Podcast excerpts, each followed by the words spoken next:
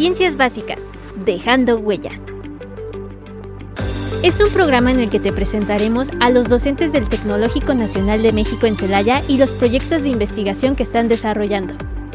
Contaremos con entrevistas de investigadores externos, exposiciones de temas relacionados a retos e innovaciones actuales de la educación, así como la autoría y colaboración en publicaciones de libros de carácter académico. Sean ustedes bienvenidos a Ciencias Básicas, dejando huella.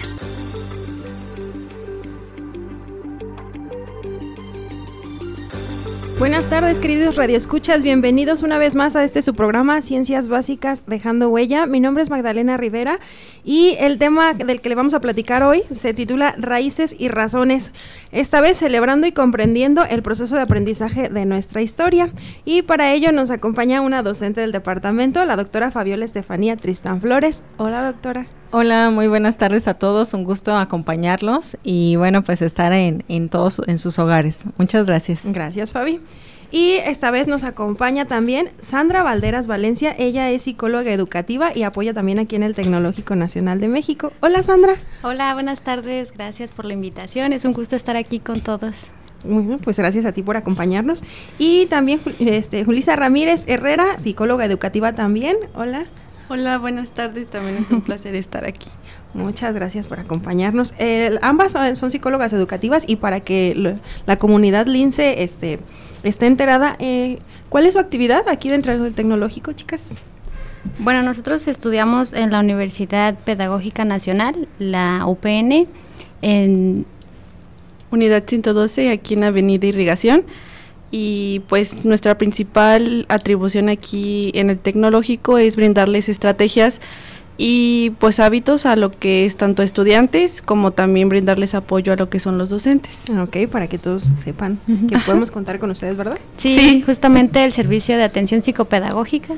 Ah, ok. ¿Las dos se encuentran en el mismo departamento? Sí, sí, así es, en el edificio de bioquímica, en el cubículo 14 para los estudiantes. Muchas gracias, chicas, para quien, quien necesite de su apoyo. Sí, adelante.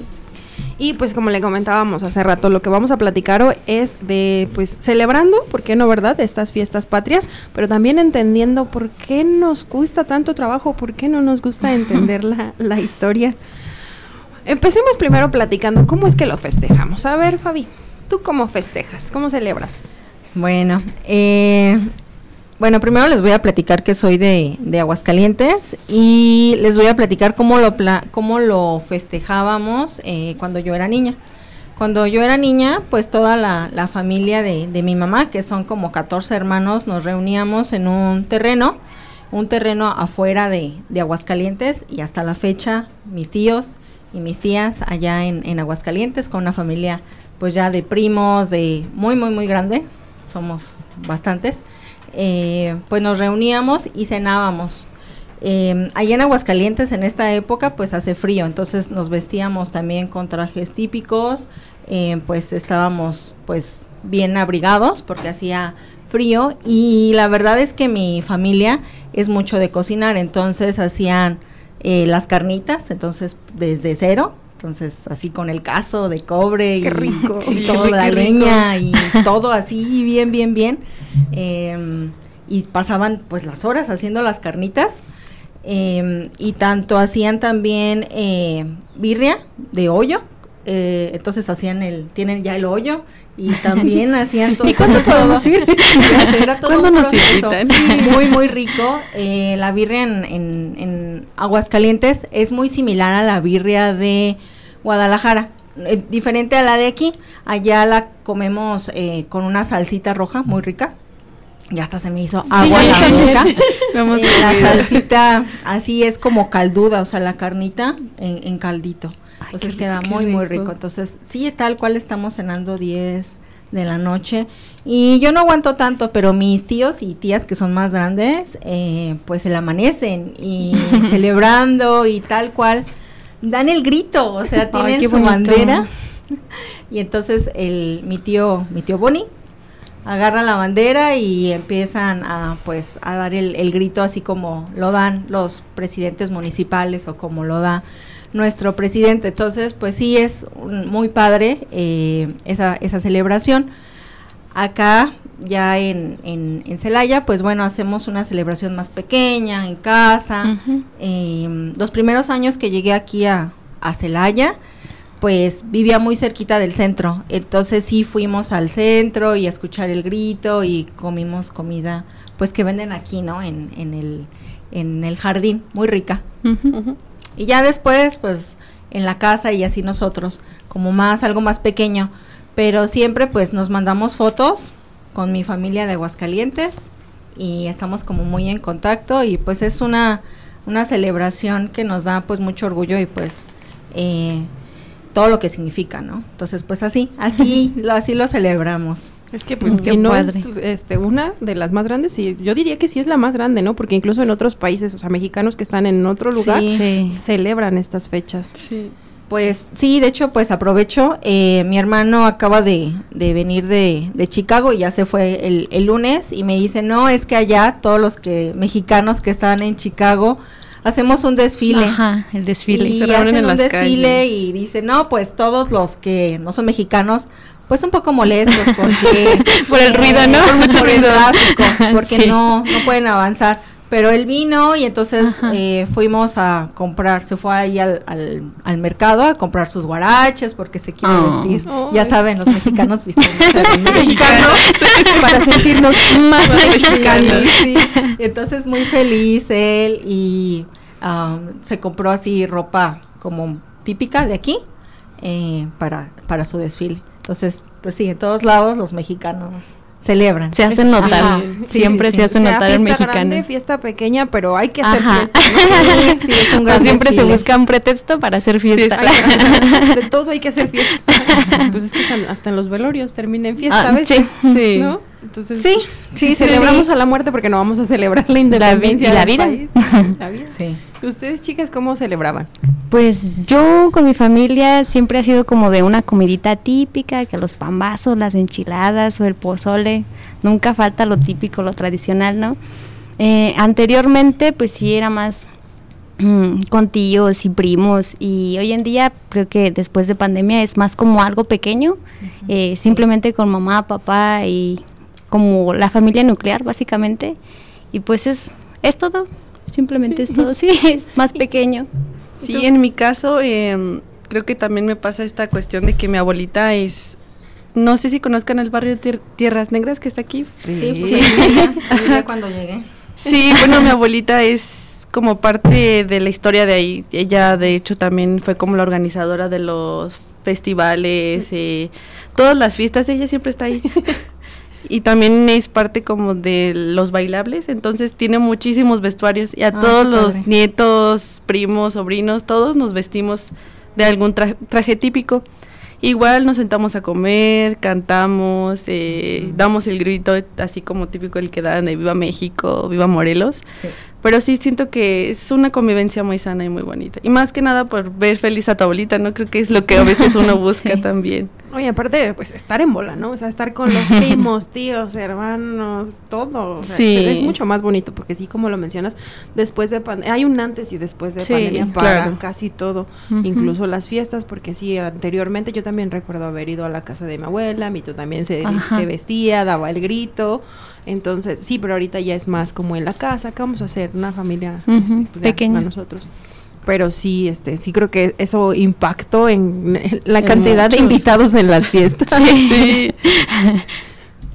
Pero al finalmente todos, todos disfrutamos la celebración. Sí, sea aunque es- sea a distancia, sea con las personas que tenemos alrededor, pero sí lo disfrutamos. Sí, dos, tres, cuatro, veinte invitados. Hay que de chiquito. Pero eh, el detalle es todos celebramos y sabemos qué celebramos. Digo, la independencia, sí, punto. punto. ¿Qué más? Pero sabemos qué celebramos, digo. Creo que depende mucho, em, como comentabas al inicio, el hecho de que cómo demostramos o le decimos a, a las personas que pues van como incorporándose a esto, tanto que no sean mexicanos como los niños, el hecho de que cómo les muestres realmente cómo es la historia. Depende mucho de eso, porque es como de, ay, gritamos solamente porque una persona, un representante, en este caso Miguel Hidalgo, solo gritó Viva México y hasta ahí. Pero realmente sí, o sea, es cuestionarnos y decirle a las personas, pero ¿qué es, qué es lo que estamos, por qué gritamos viva México? O sea, es esta cuestión. Y siento que es eso, siento que es la manera en cómo la, enseñas la historia, cómo es que se dio, cómo es que, que se representó, quiénes están integrados en esa historia. Entonces sí, siento que es eso. Y creo que a veces erróneamente lo dejamos mucho a, bueno, ahora que ya pues ya soy mamá, ¿verdad? Pero como que toda esa historia la dejamos a las escuelas, ¿no? Y creo que es algo erróneo. O sea, es algo que también en familia pues hay que reforzar, ¿no? Todos, toda, ese, toda esa historia, todo ese conocimiento, eh, porque bueno, pues hay que estar orgullosos de, de nuestra historia. Y decir, qué es lo que significa para cada quien, ¿no? O sea, porque al final, un, si uno se pone como a pensar que el por qué, ¿no? ¿Por qué, por qué Hidalgo tomó esa decisión? ¿Por qué Josefa tomó también esa decisión? Si al final, pues, por ejemplo, Josefa estaba en una situación acomodada, ¿no? O sea, ¿por qué se arriesgó? y tiene que ver mucho pues porque por ejemplo pues Josefa pues era mestiza no o sea no era totalmente eh, su, su, papá era español y su mamá pues era em, de eh, pues mexicana no entonces todas esas cuestiones de cómo ella era una mujer súper educada y, ve, y creía pues en la libertad, ¿no? O sea, todo eso y bueno, por decir eh, la, la, pues todas las ideas la ideología que tenía Josefa, pero pues depende de, de cada uno, pues tenía sus motivos, ¿no? Bien arraigados. Sí. Y además entender la, la importancia de, de, qué originó esta lucha, ¿no? Porque pues lo, lo que la originó fue la, la desigualdad social, sí. que hubo pensadores que dijeron esta situación puede cambiar con la riqueza que tiene el país, con toda este la inmensidad del territorio, la cantidad de recursos que tiene, o sea, no tendría por qué estar dependiendo de, de la corona. Uh -huh. y, y, si lo trasladamos, eso es súper importante en la actualidad, pues ver en qué situación estamos y darnos cuenta que en realidad, pues, este, podemos llegar a un punto de, como, de conformidad y de comodidad, pero pues tenemos todo para, para este, seguir luchando por una igualdad. A lo mejor ya no va a ser una revolucionaria con armas, pero tenemos todo pues para cambiar de ideas y pues para seguir luchando por la igualdad, que fue la, la idea principal. ¿Ustedes sí. cómo, cómo, lo ven? Mm, yo creo que bajo este sentido es importante eh, no olvidar eh, la frase, ¿no? El que no conoce su pasado está condenado a repetirlo.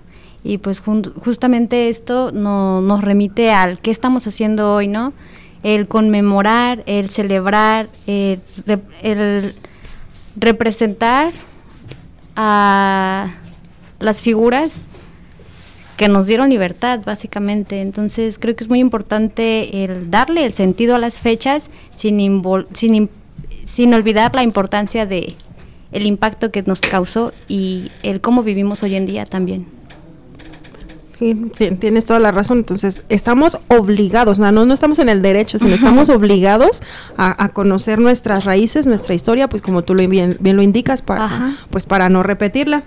Eh, se, nos incorpora, se nos incorpora en este momento el estudiante Eduardo Aguilera Aparicio. Él es eh, de la Ingeniería en Sistemas. Hola Lalo, hay que comprenderlo un poquito. Ah, viene, camine, camine de Campus 2. ah, respira Lalo. ¿Cómo te encuentras hoy? Uh, pues bastante agitado. como se sí, sí, sí. Con calor. Y bastante calor. Uh -huh. Sí. La verdad es que, bueno, eh, han sido días difíciles esta semana, pues creo que todos hemos estado sujetos bajo eh, exámenes. Entonces, pues todos estamos cansados y algo acalorados. Hay que agradecer a, Eduardo que nos, nos acompaña, además de, de, la, de, la, dificultad de las circunstancias, ¿verdad? Sí. Por tiempo, por disponibilidad de actividades y por la distancia, aún así este, hace un esfuerzo por acompañarnos. Gracias, gracias, Lara. Gracias. Entonces, a ver, ¿y, ¿y, por qué no sabemos, por qué no sabemos historia, chicas? ¿Por qué nos cuesta tanto trabajo sí. si es tan bonita? bueno, pues eh, creo que esto es muy importante. Eh, tiene que ver con el proceso de enseñanza-aprendizaje.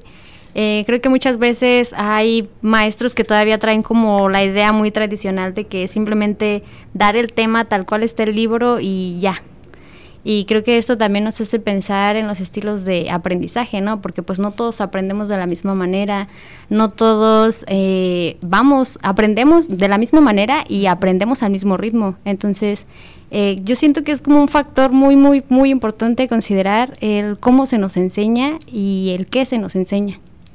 Sí, también el hecho de que, como comenta mi compañera, el estilo de aprendizaje es lo primordial para pues enfocarnos cómo mostrarles la historia a los niños el hecho de que si yo, yo como maestro siento que a cierta cantidad, solamente a cierta cantidad de personas les funciona el hecho de que si les estoy narrando algo me quedo con nada más esa cantidad y las otras no me importan. Entonces sí es como, ok, si yo veo que no me están adquiriendo bien el aprendizaje, no me están entendiendo bien qué es lo que yo les estoy narrando, porque a veces creo que es muy aburrido el hecho de que estés hable y hable y hable de lo mismo cuando siempre lo has visto, es como de, ay, o sea, ya sé lo que me va a decir, ya lo sé, entonces ¿para qué me lo vas a volver a repetir? Entonces es el hecho de que busquemos diversas herramientas, hay muchísimas actualmente, tanto, no sé, videos, el hecho de que también eh, impulsen a los niños que saquen a esta cuestión de la creatividad, de hacer obras de teatro, interpretarlas de una manera divertida. Creo que es lo que a veces necesitan los niños eh, solo es cuestión como de que se nos quite, bueno, se les quite un poquito la parte, este, pues un poquito ambigua de enseñar a los maestros. Es más, ok, hay muchísimas herramientas, ¿cuál crees tú es que sea el adecuado, te sirva de acuerdo a las necesidades que tienen tus niños? Entonces sí es como más eso el buscar las herramientas adecuadas también y que te funcionen, obviamente, y veas resultados. No, no, influye también el hecho, bueno, desde mi, perspectiva, es una opinión muy, muy personal, pero también siento yo que como a la, en general a la sociedad, no digo que a todos, ¿verdad? Sí. Pero en general la mayoría no lo considera tan importante, así como de, ah, sí, una materia que te van a enseñar, ya terminas, punto. No le dan la importancia que debiera, por lo tanto, pues no insistimos en, en, la importancia en los niños, en los adolescentes, en los jóvenes de sí, sí tienes que aprender historia porque es importante. A lo mejor sí, este, pues en algún momento las técnicas no fueron las más adecuadas, pero pues hay que buscar otros recursos, ¿no? En algún momento, cuando son niños, pues hay que buscar la manera, pero en algún momento responsabilizarnos nosotros mismos de, de nuestro propio de adquirir el conocimiento. Sí, sí, sí. Este, a mí me gustó mucho un comentario que hizo la maestra Fabi de que es como eh, nuestra responsabilidad el buscar aprender por nuestra propia cuenta y como hacer lo propio, ¿no? Eh, esta parte como de hacerte parte de, te hace entenderlo como desde una perspectiva en donde sientes como un sentido de pertenencia y este sentido de pertenencia nos hace apropiarnos de nuestra propia historia. Sí, claro, o sea, yo me acuerdo cuando en la primaria pues tocábamos estos temas, ¿no? Porque normalmente es cuando se toca y la verdad es que a uno no le llama mucho la atención porque, o sea, nada más te pone, bueno, en mi caso, mi maestro era buena para explicar, pero en la parte de historia pues no tenía muchas herramientas mm. para desenvolverse, entonces era eh, nada más vayan leyendo el libro. Y ahora el siguiente y así. El clásico no copia la biografía. Me, encanta, eso. No sé si ahorita todavía se utilice pero yo sí quisiera comprar una ah. qué padre que en una sí se llamaban monografías sí. las biografías eran las chiquititas y la monografía la grande. Ah, ya. como la, la, biografía en una cosa tan pequeña que tanta información. sí. o sea, ya está como para tenerlas y en la monografía ya con imagen y así, también súper resumido y ya tenías todo. Está muchísimo mejor, creo que esa herramienta que ahorita pues buscar en internet, ¿no? O sea, como que es más visual y espero que todavía se usen, no sé, en si todavía se sí, en algunos Mi hija está en kinder, entonces todavía no ah. le toca. comprar unas Se va a comprar su paquete.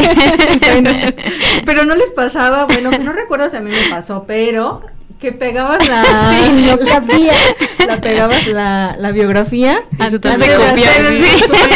bueno, bueno chicos esas son las historias de la gente de antes de que nacimos Mamá, como en los la 80 pegué, ¿me compras otra y ahí está la mamá tratando de despegar. pues sí lo podías despegar, pero si lo pegaste toda, pues ya. o si lo pusiste con pegamento líquido, ¿no? Porque si fue con el de barra lo puedes despegar, pero si fue con el líquido, pues ya, no se pudo. Sí, sí, ya regañada, pues. Porque, pues, sí, seguro. Y sin tarea. y hay que ir otra vez a la papelería. bueno. Eh, pero por ejemplo yo tenía un maestro en la en la secundaria que nos daba historia y él era como que se metía en el personaje y era a pesar de que como que primero te lo platicaba como em, todo lo que él creía y pensaba y como que medio lo interpretaba. Entonces es diferente. Y eso de, pues, mm, a veces por ejemplo, cuando estaba en la primaria era como, apréndete las fechas, apréndete los nombres, apréndete esto, pero no tanto como, pues, la esencia, lo más importante que es como los ideales, por qué, por qué se fueron a la lucha, o sea, fueron a arriesgar, fueron a arriesgar su vida, o sea, y pues la dieron, ¿no? Ofrecieron su vida por la, la independencia. Entonces, pues sí, no, no hay, hay que verlo también. Eh, a lo mejor es un poco dramático, ¿verdad? Pero pues sí, o sea, a veces necesitamos un poco de drama para, la patria. Entonces, pues yo creo que pues hay que ver eh, toda esa parte y, y seguir eh, siendo como dando, tratando de que nuestra vida eh, haciendo honor más bien a la vida de ellos, ¿no? sí, es, que no siento que sea dramático, sino más bien si lo, este, si lo analizas, es más bien que se nos olvidó la importancia. Porque si ahorita alguien hiciera eso, o sea, imagínate. ¿Qué impacto tendría? Que alguien se lanzara en armas y dijera, vamos a defender al pueblo. Y estábamos hablando que cuando esto inició eran alrededor de 100 mil personas dispuestas a, otorgar su vida. eso imagínatelo en la actualidad, o sea, y, o sea, en 100 mil pesos en ese en 100 mil pesos 100 mil personas en ese momento de cuánto era la población mexicana en ese o sea eran muchísimas personas y que se arriesgaran a pues a perderlo todo yo creo que más bien perdimos este la, la capacidad de darle la importancia que merece yo siento que es al contrario. Tú cómo aprendiste historia Lalo pues yo durante la primaria, igual mis maestros, no sentía yo que muchos se esforzaran el estar ahí en nuestra clase o estar dándonos em, pues las bases de historia, más o menos transmitiendo bien qué era lo que era la historia. Hasta el punto en que llegué yo a secundaria y tengo muy buenas memorias de una maestra en secundaria, porque esta maestra nos contaba la historia, la actuaba al grado de que cuando nos estaba contando sobre el ataque de la lóndiga de Granaditas, eh, quitó las cosas de la banca de su escritorio y se subió arriba del escritorio a actuar como los tiradores españoles que estaban en el techo. Eh, luego se paró en el escritorio actuando de cómo están desde las montañas, aventándoles a los españoles. Eh, equipo de, pues, de granja, con machetes, o sea, actuando toda la historia. De esta forma, a toda la clase nos cautivó, nos atrapó. Entonces, poco a poco nos fuimos interesando más y más en la clase de la maestra y poco a poco fuimos también analizando el, bueno, mm, ¿por qué habrán hecho esto? Mm, yo haría lo mismo. Nos empezábamos a cuestionar sobre la historia, empezábamos a ver qué sentimientos, qué valores nos podía dejar eso.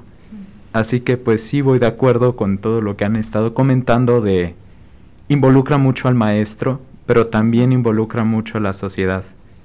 Hoy en día igual concuerdo, siento que hemos perdido mucho ese valor de el admirar nuestra historia, el apreciar qué tan grande, qué tan extensa, qué tan bonita y a veces un tanto sangrienta ha sido.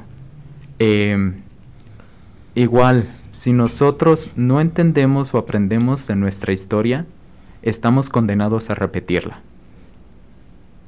Sería más o menos lo que, cómo he aprendido. Oye, y ahí yo tengo una pregunta, perdón. este, bueno, nos platican eh, sobre la gamificación. Esa parte que está, que nos comenta él, eh, está relacionada con la gamificación, porque bueno, pues esa es otra ¿cómo decir? Herramienta, ¿verdad? Sí. Que utilizan, pues que debemos de utilizar los, los docentes para, para el aprendizaje. ¿Ustedes cómo ven esa parte? Creo que en un principio era más como el sentido de darle importancia y prioridad a la memorización. Como lo comentaba la maestra Fabi, apréndete los nombres, apréndete las fechas, apréndete el lugar. Y era como lo indispensable y lo que contaba, ¿no? Si no te sabías los datos específicos, estaba mal. Entonces ahorita, como lo comenta Lalo, es como más importante el cuestionarte, tener ese sentido autorreflexivo y de cuestionarte a ti mismo el qué hubiera hecho yo. Eh, creo que sí, eh, retomando el tema de la gamificación, es muy, muy, muy importante también, principalmente en los primeros años de escuela, en la primaria. Eh, la gamificación, ludificación, el sentido del juego le crea un sentido más propio a los niños y pues desde ahí empieza, ¿no? El gusto por los temas, por la historia y por esto. Sí, bueno, un, un, punto al resaltar que creo que también es muy importante, el hecho de que también te lo inculquen desde casa. Es, es, o sea, sé que también es trabajo del docente, pero a veces le dejamos tanto el trabajo al docente que no nos enfocamos en que nosotros también tenemos que transmitirle ese amor por la historia a los niños. Entonces también creo que es un punto muy importante el hecho de que también lo refuerces en casa, le digas, estas personas hicieron esto por nosotros, eh, te tiene que gustar, también es como parte de nosotros si es que en el caso, si en alguno de ustedes, pues bueno, sea padre también. A mí me gustaría saber qué técnicas podemos utilizar, porque como Fabio yo también tengo niños en casa, entonces me gustaría poder utilizarlas. ¿Les parece si regresamos después de un corte? Sí, sí. está bien. Gracias. En un momento regresamos a Ciencias Básicas, dejando huella.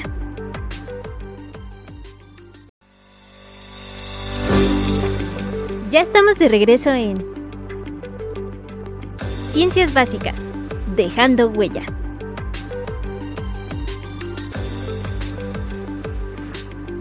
Continuamos platicando de por qué no aprendimos bien historia o por qué sí lo aprendimos bien y hace un rato platicábamos que pues no necesariamente terminamos aprendiendo historia en, en la escuela porque hace un rato mencionaba Fabi es que todo lo dejamos a los maestros y que lo hagan bien y que lo hagan correcto para que los niños aprendan pero no es la no necesariamente tendría que ser así podemos aprender como mencionabas en la casa pero incluso hay otros métodos. Ustedes dónde aprendieron historia bueno, en mi caso, eh, a mí me gusta mucho ver películas, entonces el hecho de que me mencionaran ciertas películas y, y de hecho hay películas que te marcan y te gustan, ¿no?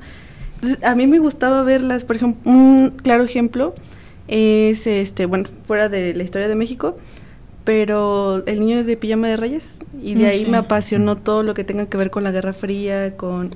sí, es, creo que también es ese hecho, a mí me gustaba aprenderlo de esa manera, entonces sí es como mi herramienta para adquirir información en cuestión de la historia. O un desencadenante, como tú dices, de ahí te da curiosidad. Sí, creo que sí. Lo pueden aprovechar mucho también para los niños, de que les pongas ciertas películas y va a ser como, de niño es como, te quedas de ¿y por qué? ¿Y para qué esto? ¿Y por qué pasó esto? Entonces sí, le, pues sí le incides como esta chispita de poder adquirir algo nuevo. Y ya que tienen internet, pues ¿no? lo acceso a la información. Ah, es una buena herramienta. Sí. Considerando el acceso a internet, creo que sí es como un punto un punto clave, ¿no? Hoy en día los niños ya tienen como esa facilidad y como comentaba la maestra Fabi, antes era pues ir a comprar la biografía y ir a comprar todo, ¿no? Y de esa manera teníamos como el alcance a la información.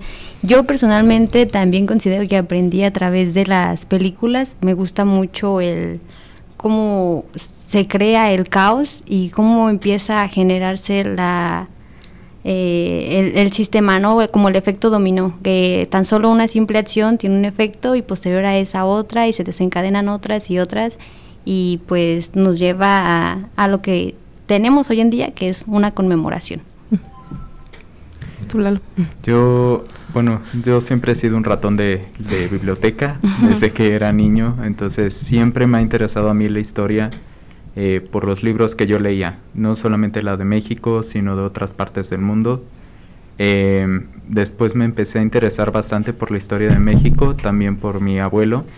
Mi abuelo es fotógrafo, escritor ah, e ingeniero. Entonces, eh, mi abuelo siempre fue una gran influencia para mí el estar ahí inculcándome todo lo que es, bueno, pues aprende historia para que sepas qué es lo que ha pasado para que lleguemos a este punto, para que tú tengas libertad, para que tú puedas hacer esto.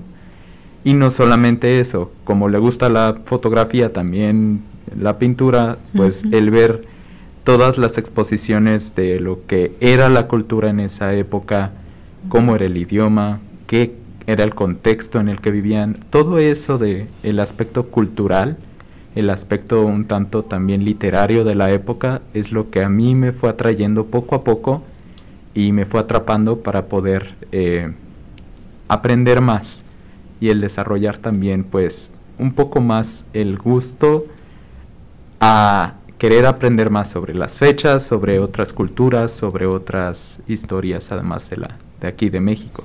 Y es que además, o sea, mezclando el conocimiento con el vínculo emocional, creo que es casi imposible que algo así se olvide, ¿no? Sí. Entonces. Sí, sí, sí, definitivamente. Abuelito de Lalo, ¿no quieres ser mi abuelito? ¿Por qué no vino? Sí, ¿por qué no lo trajiste? no fue invitado. bueno, dile que si no puede venir para que nos platique. Sí, luego lo invito. Ah, ahorita está, se encuentra en Cuba, de hecho, haciendo exposiciones de fotografía allá. Cuando regrese de Cuba está, hay una invitación abierta para que nos venga a platicar todo lo que hizo por allá. Ya sé. Que pudimos haber unido por videollamada. Por, videollamada, cierto. hay mucha tecnología. Después de pandemia, bueno. Sí, es cierto, ¿eh? Es cierto. la radio tiene mucha tecnología. eh, bueno, pues en mi caso, en realidad estos temas pues los aprendí tal cual de la manera clásica con el, con el docente. Em, también a mi papá le gusta eh, pues leer bastante.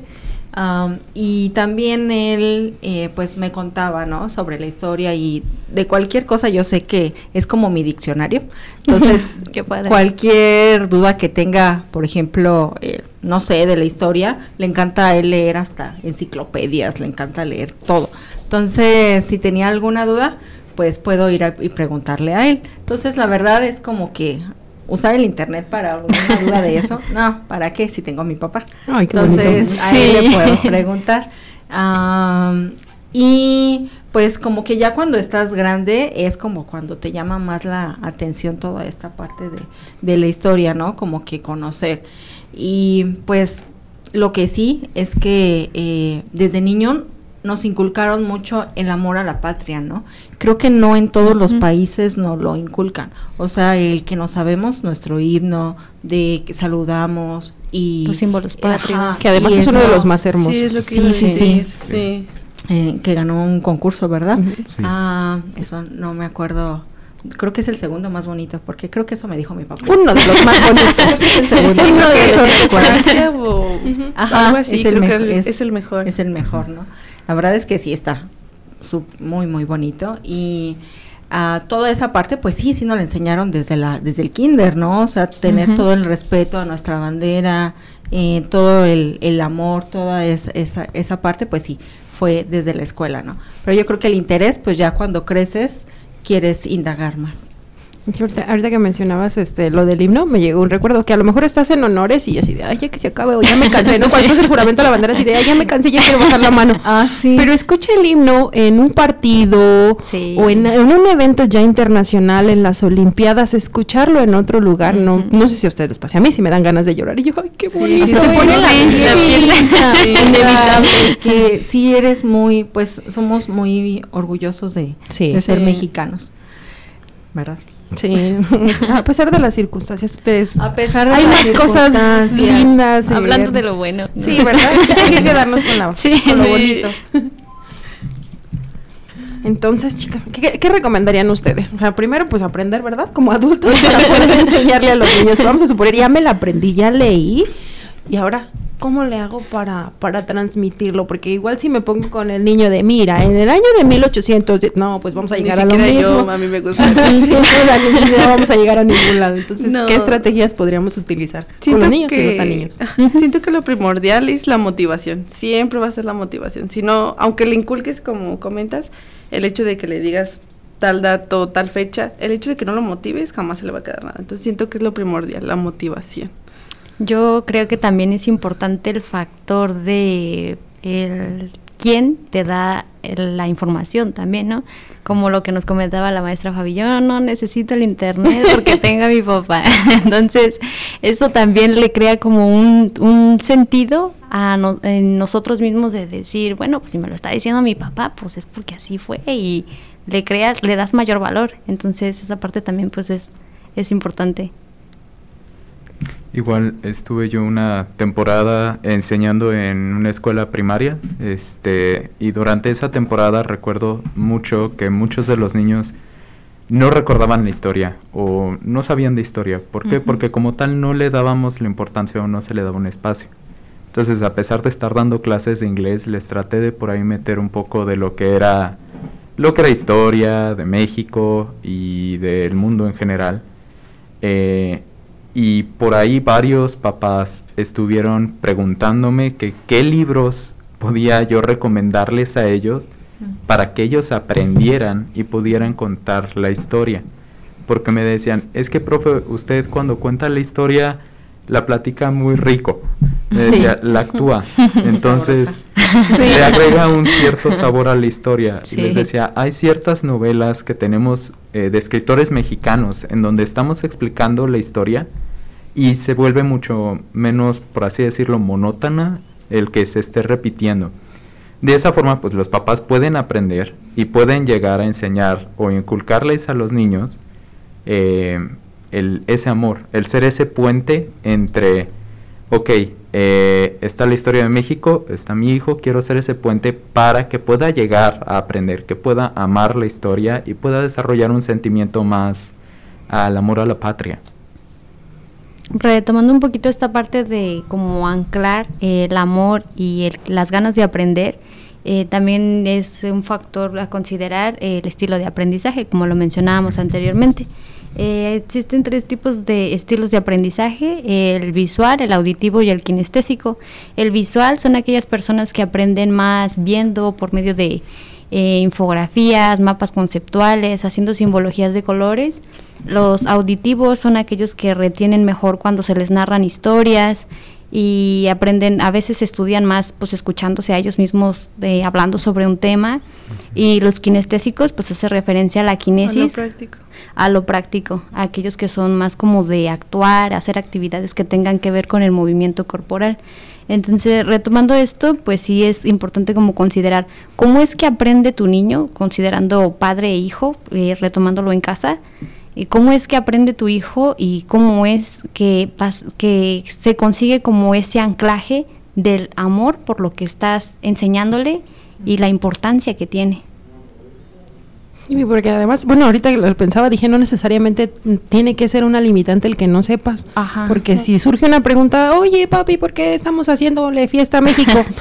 no me acuerdo bien, pero ¿qué te parece si lo investigamos, no? Y un momento de aprendizaje. A ver, a ver, mira, tú vas a investigar aquí y yo voy a investigar acá y vamos a ver este cuál tiene más información o vamos a, ver, vamos a ver por qué. La, la ventaja de saber qué, qué es lo que le gusta a tu niño, también ahí sería como una forma para llegar y incorporarle pues tal aprendizaje. Si yo sé que a mi niño le gusta ver películas, le pongo una película. Si veo que le gusta que le cuente cuentos, yo se lo voy a narrar de una manera de lo más creativa, igual que como comentó eh, Eduardo. Eduardo.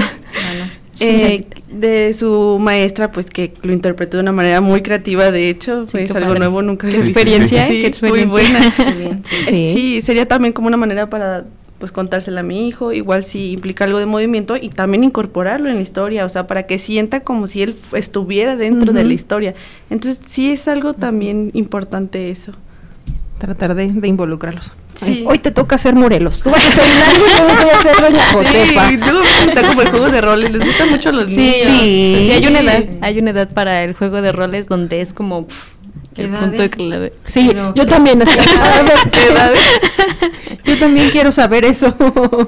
¿Qué rango de edades más o menos? Es, mm, es como de los 5 a los 7, me parece. Ah, es que es cuando todos quieren andar de superhéroes y las niñas de princesas y maquillarse y pintarse y todo, ¿no? Cuando quieren todo.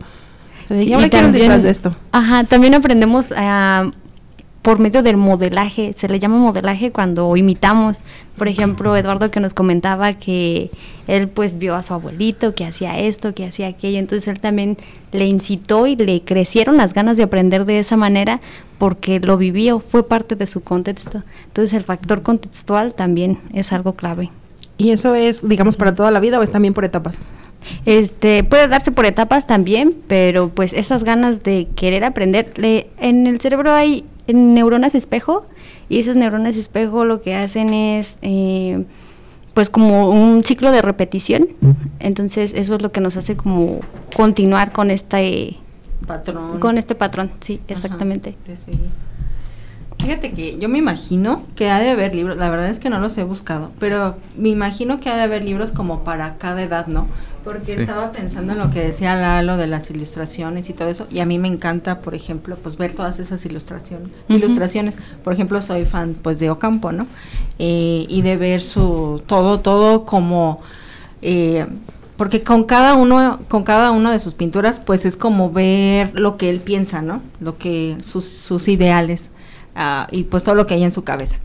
Pero me imagino yo, porque cuando la llevé a mi hija a ver, pues como que no, obviamente no le llamó mucho la atención.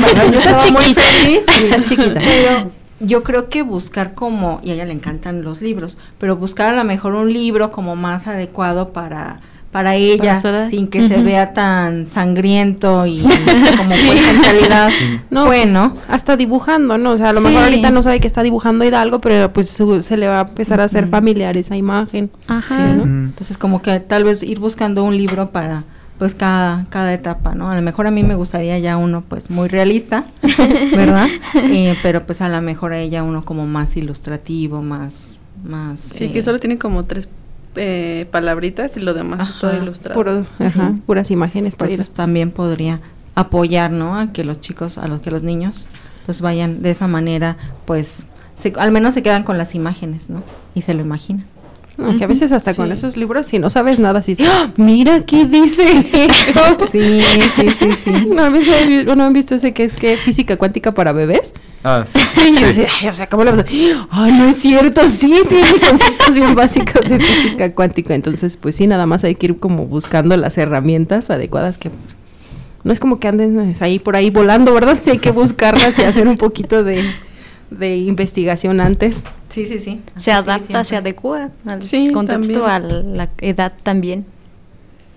Es que, bueno, también hay que comprender a los profes, ¿no? Porque eh, también esta- estaba viendo ahorita Ajá. que como que la parte en la que en algún momento hubo un profe que, que, que enseñara era como más, en una, edad- en una etapa un poquito más avanzada, ¿no? Porque también siento que, por ejemplo, en, no sé, en las, a partir de la secundaria, la prepa, los profesores se van especializando. Sí. Entonces, Sí, mientras que en la sí. primaria, la, la, prof- la pobrecita maestra, o sea, tiene, es sí. niñera. Sí. este, Sí. No, a mí lo que me sorprende es que hasta tiene que poner bailables. O sea, Ah, sí. o sea, tiene que saber, o sea, si no sabe bailar, no, va a ser típico de todo. Entonces, no, no, o sea, pobre sí. O sea, de- en serio que sí es una exigencia. Sí, o Sí, sea, los tiene que, tiene preparar el baile, cuidar a los niños, darles el papel, todo. enseñarles español, matemáticas, Sí. historia, geografía, civismo. Sí, sí, sí. Controlar a los niños. O sea, ya- Ay, Ah, sí, que tiene una habilidad impresionante. Yo los sí- ven y ya. Sí, yo así, ¿cómo le hace? Dígame, porque yo también quiero hacerme caso. De- estamos en- con jóvenes de universitarios y no. No, pues ellos ya están, ellos ya vienen tranquilitos. Si acaso de repente medio despistados algunos, ¿no? Pero ya llegan tranquilos. Por el calor. No, sí, qué, qué habilidad tienen las maestras, pero sí, pues sí, a lo mejor implementar otras estrategias, como tú dices, ¿no? Una obra de teatro. Sí, A es ver. que depende mucho. Es, es como comenté también anteriormente. Si yo veo la necesidad que, tienen que tienen mis niños y yo veo que son más kinestésicos que visuales o que auditivos, igual puedo incorporar una actividad que implique en los tres. No es como que nada más les explico esta cosa y hasta ahí quedó, ¿no? O sea, también es el hecho de lo que tú le tienes que dejar también a tus alumnos, dejarles algo bueno. Entonces sí es como buscar actividades, pues sí, recreativas que impliquen eso. Oh, si, si hay pastorela, ¿por qué no puede haber una obra de la Sí. independencia, no? Que todos el Ah, yo sí recuerdo Pues haber sí. hecho una. ¿Sí? ¿Sí? la verdad sí nos divertimos muchísimo. Sí, igual cuando iba en primaria recuerdo eso. El, tuvimos, en vez de una pastorela, este, teníamos de independencia, revolución. Qué padre. Nosotros la actuábamos, interactuábamos. Pero igual, eh, nuestro maestro que teníamos también nos decía, bueno, pero la van a tener que actuar. Y van a tener que actuar bien el personaje. Y van a tener que investigar de su personaje. Entonces Sí. nos dejaba todo un trabajo previo. Que pues ahí estaba mi mamá, la verdad, me ayudó bastante. Era de, ok, y ahora tenemos esta enciclopedia y vamos a buscar de esta enciclopedia y vamos a buscar de esta monografía, vamos a buscar de esta fuente. Y estábamos ahí investigando de cómo tenía que ser Morelos y pues ahí estaba. Las mamás muy importantes en la educación, ¿no? O sea, Sí. las mamás como también tienen que ser todólogas. Es muy exigente todo Sí, lo que sí. se necesita para... su- Bueno, lo, lo aprende a la marcha uno. todo lo que se requiere, pero sí las mamás son las que te apoyan pues en historia, en matemáticas, en todo, ¿no? Y entonces... Casi casi Con son maestras, ¿no? Sí, No, y a sí, pesar de que, bueno, no sé si a ustedes les pasó, pero nosotros también, mi hermana y yo así de, mamá, ocupo esto, ¿para cuándo? Para Para mañana. mañana. Y el domingo. ¿Y cuándo te dijeron? Creo que desde el lunes. la cartulina, ¿no? Sí, la Ahí típica. anda mamá, ahí anda mamá viendo cómo les... Yo recuerdo que en alguna ocasión, en, una- en un festival de primavera, mi mamá me estaba vistiendo de flor y yo me sentía soñada porque tenía así Ah. las manos estiradas y la gente a mi servicio vistiéndome. y resulta que como fue a la carrera, pues de dónde diantre sacaba un disfraz, pues me hizo uno de papel. Entonces me estaban vistiendo como flor de papel, pero sí yo me recuerdo soñada. Ya después me dijo mi mamá, hija de la fregada, pues si me dijiste un día antes. Ya sé. Entonces sí, Sí. pobrecitas mamás. Pobrecitas mamás. Pero pues agradeciéndoles que también gracias a ellos, Sí, a, ellas llegamos a donde estamos porque pues sin su apoyo, ¿cómo? Sí, sí, ¿No? sí. Sí, yo creo que ahora que soy mamá voy a repasar toda la historia. Otra vez la vas a Con más gusto. Sí, sí. Pues ya, ya, ya me interesa más, ¿no? No, porque aparte después ves detalles, no sé si a ustedes les ha pasado que revisan un libro de primaria y bueno, yo recuerdo que en la primaria pues me decían apréndete esto, bueno, pues me lo aprendo, que que la fecha de que, bueno, la fecha, pero ahora que lo ves, y, ah, mira, aquí dice que fulanito fue a la batalla de no sé quién y que entonces se llevaron a tantos insurgentes y todo y ya, los empiezas a leer con más atención. Sí, pues de hecho eres uno, muy curioso que a veces muchos no saben es el hecho de que Porfirio Díaz cambió la fecha. O sea, él lo puso Sí. el día de su cumpleaños. Ah, sí. Sí, sí, y sí. muchos no lo saben. Sí. Solo es como de, ah, es el 16, pero si sabes por qué es el 16. sí, o sea, sí, son datos curiosos que a la larga pues te das cuenta igual. Sí. No sé si les han pasado que ven también videos en, no sé, Facebook y también hay como datos curiosos y dices, ay, Eso no lo sabía. Sí. Porfirio se llevó la campana. sí, la, también. la original para dar el- los repiques. También. Sí, muchos datos curiosos. Ay, yo, me- yo, yo, ¿por qué no me recuerdo datos curiosos? es que yo recuerdo leyendo libros de historia, pero yo solo aprendí porque se les dice firulais. Porque resulta que antes traían este los, los perros, pero los traían de Estados Unidos. Entonces, alguien que tenía dinero y que era pues de la alta sociedad y tenía la capacidad adquisitiva de traer un perro, pues traía un perro free of flies, libre de pulgas. Ah. Entonces, la gente que aquí no sabía pronunciar, pues, ah, pues se trajo un firulais. Era eso, pues eso fue lo que yo aprendí en historia. Debí aprenderme datos interesantes. Yo solo me aprendí lo del perrito. Pero bueno, algo aprendí. Es lo importante. Sí, algo que sé. Entonces, antes de concluir este programa que se nos agota el tiempo, ¿les gustaría dar algún consejo a nuestros estudiantes, a los papás, mamás que nos escuchan, a los maestros que están enseñando historia? Pobrecitos los comprendemos. Am, yo creo que a mí me gustaría recomendarles eh, el analizar su contexto. El analizarte el contexto te permite eh, identificar las necesidades y justamente partir de ello para identificar las herramientas que necesitas en base a tus necesidades. Entonces creo que eso es muy importante y también pues la paciencia, ¿no? Porque como les comentaba hace un momento, no todos aprendemos de la misma manera ni al mismo ritmo. Entonces creo que también la paciencia, tanto maestros como mm, mamá, papá, hermanos, eh, quienes más se encargan de ayudar con tareas, la paciencia. Sí, yo algo que pues lo podemos aplicar no solamente como en historia, sino en todas las materias, el hecho de escuchar a nuestros estudiantes, qué es lo que ellos realmente quieren hacer, cómo les gustaría la dinámica, eh, no sé, algo que pues ven o en nosotros como docentes, qué es lo que ven en nosotros que no les gusta, que la manera en cómo hablamos, cómo lo explicamos, cómo es que podemos mejorar, porque pues también aprendemos de ellos, ¿no? Entonces, también eso es algo importante. También el hecho de actualizarlos un poquito, no mantenerlos como a lo que a mí me enseñaron este, de esta manera, entonces a ti también te tiene que servir, o sea, no, yo también tengo como que investigar un poquito más eh, a base a las necesidades de los alumnos y pues sí, también el sigo recalcando la motivación, muy importante la motivación, entonces sí, serían como esas tres partes. Gracias. Hay una, una pregunta, o sea, ¿cómo motivarlo? ¿Uno tiene que estar motivado para motivar? ¿O cómo, qué herramientas podemos utilizar para motivar? En cuestión de la motivación, Ajá, como... Antes que nada, quieres- sí, el hecho que tú estés motivado, porque a veces nuestra actitud se refleja muchísimo a la hora Para de transmitirlo. Ajá. Luego, luego los niños, eh, bueno, enfocándolo principalmente en niños, son muy perceptivos. Entonces, si perciben que tú traes como la Flojera, flojera y las no pocas ganas de... Menos lo van a hacer. Ajá. Ok. Sí, entonces ese hecho, o sea, lo que yo doy es lo que reflejo. Entonces, sí llegar con como la mejor actitud y pues sí, tomen, toman en cuenta qué es lo que le gustan a mis alumnos, si les gusta, no sé, el hecho de que les cuente algo, lo haga de cierta manera, ahí tú inconscientemente los estás motivando de una manera indirecta, sin necesidad como de preguntárselos, obviamente. Entonces sí, es como considera sus necesidades. Ok, gracias. Sí. Eduardo. Pues yo como del punto de vista de alumno, igual eh, el consejo de siempre estar motivando a los alumnos indirecta y directamente. Eh, a veces el pedir un poco de feedback, eh, de saber, bueno, de qué manera te gustaría que enseñe esto, como bien estaba comentando, em, puede llegar a beneficiar un tanto como enseñamos, pero también el desarrollar un ámbito de lectura o que nos guste el aprender, eso es muy importante. Eh, si nosotros aprendemos, se va a notar. Si bueno, si nosotros aprendemos a aprender, se va a notar. Y al momento de nosotros estar enseñando algo que pues nos apasione, se va a notar y pues por ende se va a empezar a, a regar ese entusiasmo por el tema, eh, tal como mi maestra de secundaria lo hizo.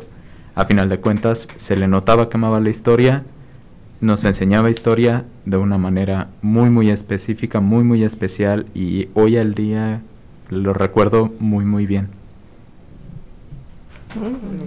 Pues muchas gracias por, por acompañarnos, por platicarnos sus, experiencias y pues compartirnos con, ilustrarnos con las, las técnicas y qué es lo importante a la hora de enseñar y aprender. Y pues como recomendación a, a nuestra audiencia, hay que saber historia, tal vez no nos guste, pero no creo que no nos guste la historia, sino yo creo que no nos gusta la forma en la que la aprendimos, pero pues ahora, después de la pandemia hay muchos recursos, hay videos, novelas, TikTok no les gusta, lo clásico, un libro, este, una novela gráfica, incluso creo que hay muchas formas de aprender, solo hay que ir buscando cuál es la que se adecuada, la que es más adecuada para nosotros y para, pues para mí, para nuestra edad, como mencionaba Fabi, dice, pues, ahí debe haber algún libro para, para niños pequeños, entonces pues nada más hay que ir buscando las herramientas adecuadas.